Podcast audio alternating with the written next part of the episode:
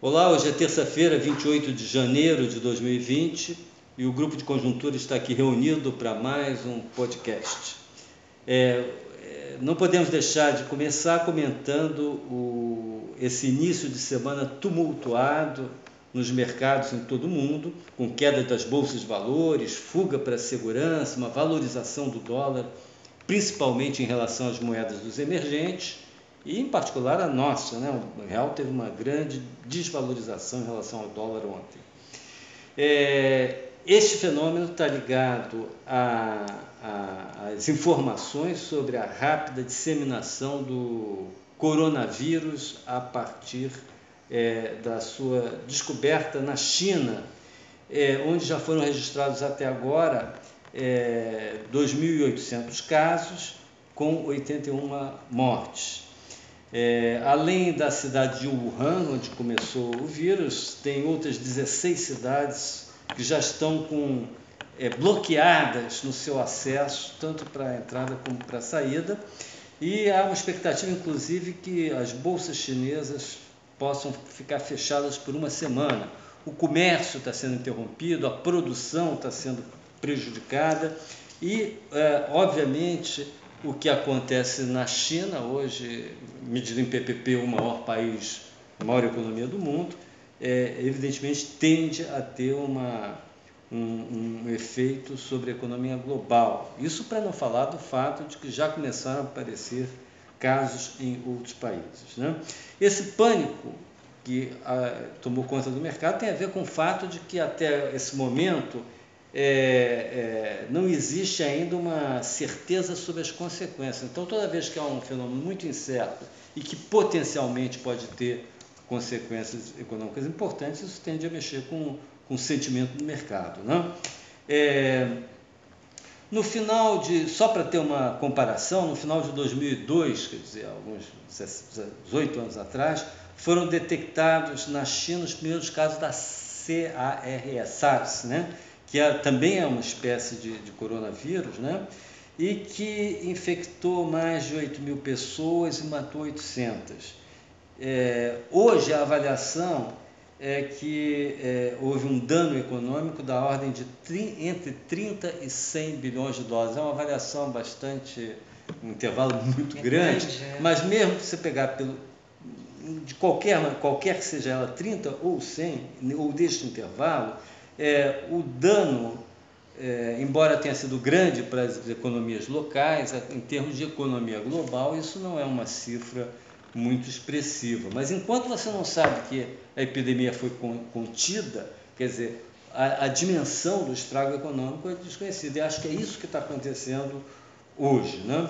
É, em relação a, a, a, a, as perspectivas, então, é importante destacar o seguinte, que é, além do desconhecimento que eu estava fazendo referência, né, ao fato de que isso está acontecendo é, numa economia mundial onde já há um certo sentimento né, em, em muitos investidores e também é, entre analistas de que, você, que a economia pode estar próxima a uma crise. Né? Eu, eu diria até que, essa, que esse ambiente internacional pode ser caracterizado como de uma crise latente à espera de um pretexto para acontecer. Se esse pretexto for forte, pode acontecer. É, mas eu vou aproveitar e fazer aqui uma, um comentário sobre a, o último é, relatório é, do, de atualização das perspectivas para a economia mundial feito pelo FMI. Foi divulgado na semana passada, a gente ficou de comentar em mais detalhes. Um pouquinho antes do coronavírus. Né? Um pouquinho antes do coronavírus. O, o, o, relatório do Banco Mundial, do, do FMI, é um pouquinho mais, digamos assim, mais cauteloso, otimista do que, é, do, que aquilo que eu acabei de falar aqui. Né? De toda forma, o FMI revisou para baixo tanto a, a, a, o número do crescimento mundial em 2019, que agora é 2,9%, né? como também revisou para baixo a expectativa de crescimento para 2020 e 2021 em relação às suas projeções anteriores, três meses atrás. É, mas apesar de reduzir essas taxas esperadas de crescimento para o próximo biênio, é, o FMI ainda vê como uma economia mundial se recuperando, ou seja, no próximo biênio vai ser mais do que os 2,9% de 2019. Né? É como se a economia, como se o pior já tivesse passado. A pergunta aqui é, excesso de, de otimismo do FMI, talvez uma análise muito oficialista, muito chapa branca, né? Pode ser. O que o FMI faz é manter é, é, é, essa ideia de que o pior já passou a partir do, do, dos seguintes argumentos. Primeiro, que diminuiu a tensão comercial entre os Estados Unidos e China. É, alguns outros eventos também acabaram tendo um desdobramento um pouquinho melhor do que era esperado há poucos meses atrás, como é o caso do Brexit. Né? E, e, e por fim, e mais importante, na verdade, é o fato de que as políticas monetárias foram expansionistas a, a essa altura em uma boa parte do, do mundo. Né? Para vocês terem uma ideia do que, que o FMI tá, do, do peso que o FMI dá a esse argumento, a avaliação do fundo é que ah, na ausência desse, ah, desse expansionismo monetário que houve nos Estados Unidos, em toda na Europa também, é, em várias economias emergentes, aí o crescimento mundial seria meio por cento mais baixo, tanto em 2019 como nas projeções para 2020 e 2021. Meio por cento é muito em termos de crescimento mundial. Por exemplo, ano passado seria 2,4% em vez de 2,9%. Nós já temos aqui uma uma classificação que a gente faz, do olhando em termos históricos, né, o crescimento mundial, e para a gente 2,4 já é algo que a gente já chamaria de, de recessão. Né? É, Acho que de 2,5 para baixo já é, já é recessão. Já é recessão. Então, a, a política monetária expansionista pode ter feito essa diferença entre estar na recessão ou estar apenas com um crescimento mais fraco. Né? É, é, agora, de todo modo, houve uma piora, né? uma, uma revisão para baixo, e a, a razão, uma das razões, a principal para isso, foi que mudou o, o, a, a, estimativa do crescimento em 2019 e as perspectivas para o próximo biênio para economias emergentes, é, e em particular para a Índia. A Índia era uma grande promessa. Né? Estava se esperar, pouco tempo atrás, se esperava que a Índia iria ultrapassar de longe a China em termos de taxa de crescimento, não de nível de PIB, mas de taxa de crescimento. E como já é uma economia hoje muito bastante grande, isso aí teria. Chegou ali há uns dois ou três anos consecutivos crescendo mais do que a China. Né? Isso. É. E, e, a ideia é que ela iria lá para os 10%, que ela seria a nova, uma espécie de nova China, né? Mas o desenvolvimento recente na Índia parece bastante desanimador. A inflação subiu bastante ano passado, já está chegando perto de 8%. Isso num contexto que o crescimento desacelerou muito. Né? A, a, em 2019, a China, a Índia cresceu já 4,8%, longe dos 7, 8, 10% de crescimento. E, e, sendo que no final do ano já estava crescendo menos ainda. Então isso aí é, é, puxou a Índia e alguns outros emergentes, né? Lembremos aqui, coisa que a gente já conversou em outros podcasts, né? Todas essas inquietações políticas, manifestações em diversos países, na América Latina, é, em vários outros países emergentes, Líbano, Iraque, é, por aí vai. É, isso aí acabou tendo, cobrando né, um, um, custo aí em termos de crescimento desses, desses países. Então, é, o FMI é, ainda é, faz essa, essa projeção de uma ligeira melhora nos próximos dois anos, uma projeção cautelosa, ainda aponta para os riscos é, sobretudo riscos geopolíticos, Estados Unidos e Irã, é, é, o, o, risco também dessas manifestações populares em diversos países, acabar tirando algum crescimento de economias emergentes, um eventual recrudescimento de que isso nunca se sabe, né? Hoje é, é, é difícil prever isso, dada que vem acontecendo, né? As tendências políticas no mundo, né? É, é pode acontecer algum recrudescimento de conflitos comerciais, mesmo que não seja Estados Unidos China, Estados Unidos Europa, assim por diante. Então existem riscos no, no, no horizonte, né?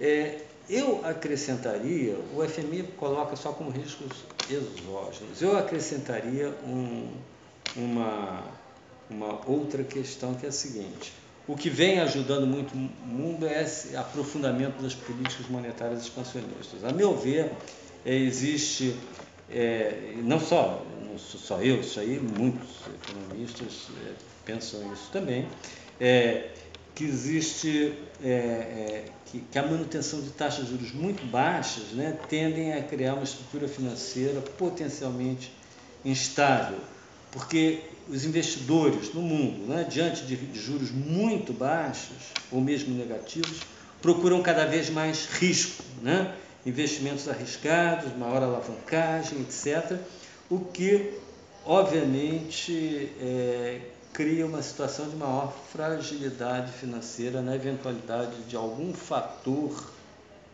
externo que derrube, por exemplo, preço de ativos, etc., e aí possa causar prejuízo muito grande, desencadeando alguma coisa, algum tipo de crise financeira. Né? É, então, é, a gente deveria pensar também se essa situação de grande endividamento no mundo e, de, e também de, de, uma busca muito grande pelos riscos em face de juros extremamente baixos não pode criar, é, digamos assim, a possibilidade de uma crise mais adiante. O último ponto que eu queria destacar agora é do, próprio relatório do FMI, é que é, tem a ver com o Brasil, né, que foi um dos poucos países cujas projeções do FMI foram revisadas para cima. Aliás, foram uma, uma das maiores revisões para cima. E a, a, o FMI revisou, ainda assim, para projeções que parecem relativamente conservadoras, né? 2,2% de crescimento para 2020 da economia brasileira e 2,3% para 2021. Essas projeções da FMI estão, por exemplo, muito abaixo, está abaixo não só das projeções do Focus, mas é, bem abaixo da nossa expectativa em relação ao desempenho da, da economia brasileira. Né?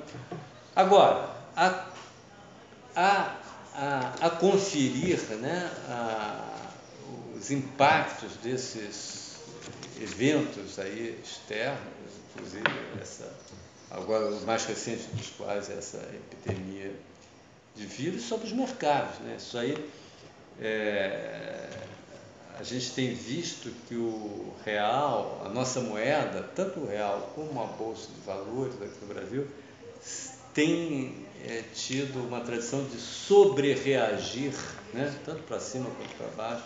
É, mas aí eu acho que tem um aspecto importante que nos diferencia o contexto atual de outros momentos de estresse por incerteza, que é o seguinte, a gente está tendo um comportamento de pressão no mercado cambial, de desvalorização cambial, que é o que se espera em contexto de incerteza, queda da bolsa, que também é o que, é o que se espera, mas a gente está tendo queda dos juros, por exemplo.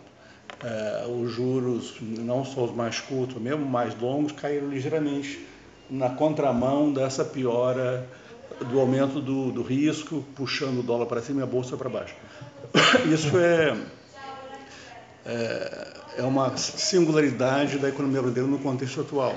Em outros tempos, essas coisas se moviam na mesma direção, ou seja, quando o dólar subia, por incerteza, isso arrastava para cima os juros. Então, criava um ambiente negativo para a atividade econômica. Agora, o, é uma coisa mais localizada no dólar e na bolsa. Os juros, que são a variável que conta mais para o desempenho de curto prazo da economia, é, estão se comportando bem, na verdade. O, o que o, está tendo sinais de que pode haver uma piora das contas externas associadas à China, isso é um sinal que, que, os mercados estão dizendo por enquanto? É que é um evento recentíssimo, então a gente está falando do momento. Que é, a economia brasileira pode ser afetada negativamente pelo lado de preços commodities, pelo lado de crescimento, de piora das exportações e piora da conta corrente associada a isso, mas não daquilo que supõe que seja, na nossa visão, seria o principal impulsionador, fator de expansão da economia nesse ano, que é a demanda doméstica, que depende muito mais do comportamento das taxas de juros.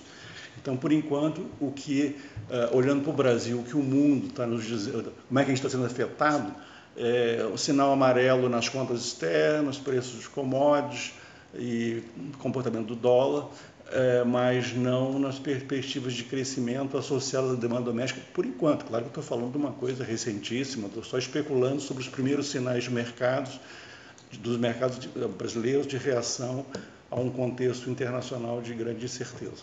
Em suma, o que você está, eu estou entendendo o que você quer dizer é o seguinte: é, ao contrário de momentos anteriores, esse tipo de oscilação de dólar à vista, é, bolsa, etc., causado por nervosismo, nervosismo externo, não afeta a economia brasileira da mesma maneira que, que afetava Tem no, efeitos no mais localizados. Tem né? efeitos mais localizados nesses mercados. É. Claro que se esses mercados, enfim, piorarem brutalmente. Se o dólar contagiar a inflação e bater nos juros, aí é outro mundo. Ou se a bolsa cair tanto que É, é. preju- acabe prejudicando o lançamento de novas ações, financiamento, É, aí, etc. aí é um outro mundo. Aí é um outro mundo, mas não é isso que a gente está vivendo agora. É, Por um- enquanto, não. podemos eh, especular um pouco que eh, esse comportamento do juros está muito associado às boas perspectivas fiscais que nós temos. A relação é âncora dívida-PIB, importante. é, a relação dívida-PIB, dívida pública PIB, não vai crescer como se esperava. Pe- Pelo contrário, nos próximos Isso, anos inclusive, no deve- próximo podcast, a Margarida vai retomar muito esse ponto, né? A gente já combinou. Tá, então provavelmente o, as taxas de juros não, nos mercados futuros estão um pouco ancoradas pelas, pela âncora fiscal, que Fran- falou Francisco Eduardo, enquanto que esse outro mercado do câmbio é muito mais volátil, por causa, não um pouco E dos mercados internacionais, estão refletindo também uma boa, uma, uma perspectiva, por enquanto, ainda muito boa de comportamento da inflação, né?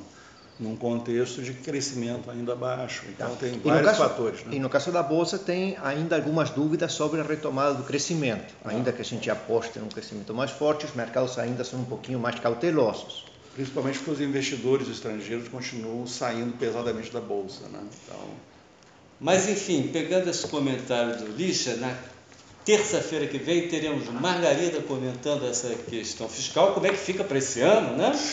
E temos também reunião do Copom. Lixa, você vai ficar aqui de fazer uma, uma análise prévia aqui da, da- da- das tendências relacionadas aí à, à política monetária, o que a gente pode esperar aí, da, não só da reunião do Copom, mas da política monetária a curto prazo.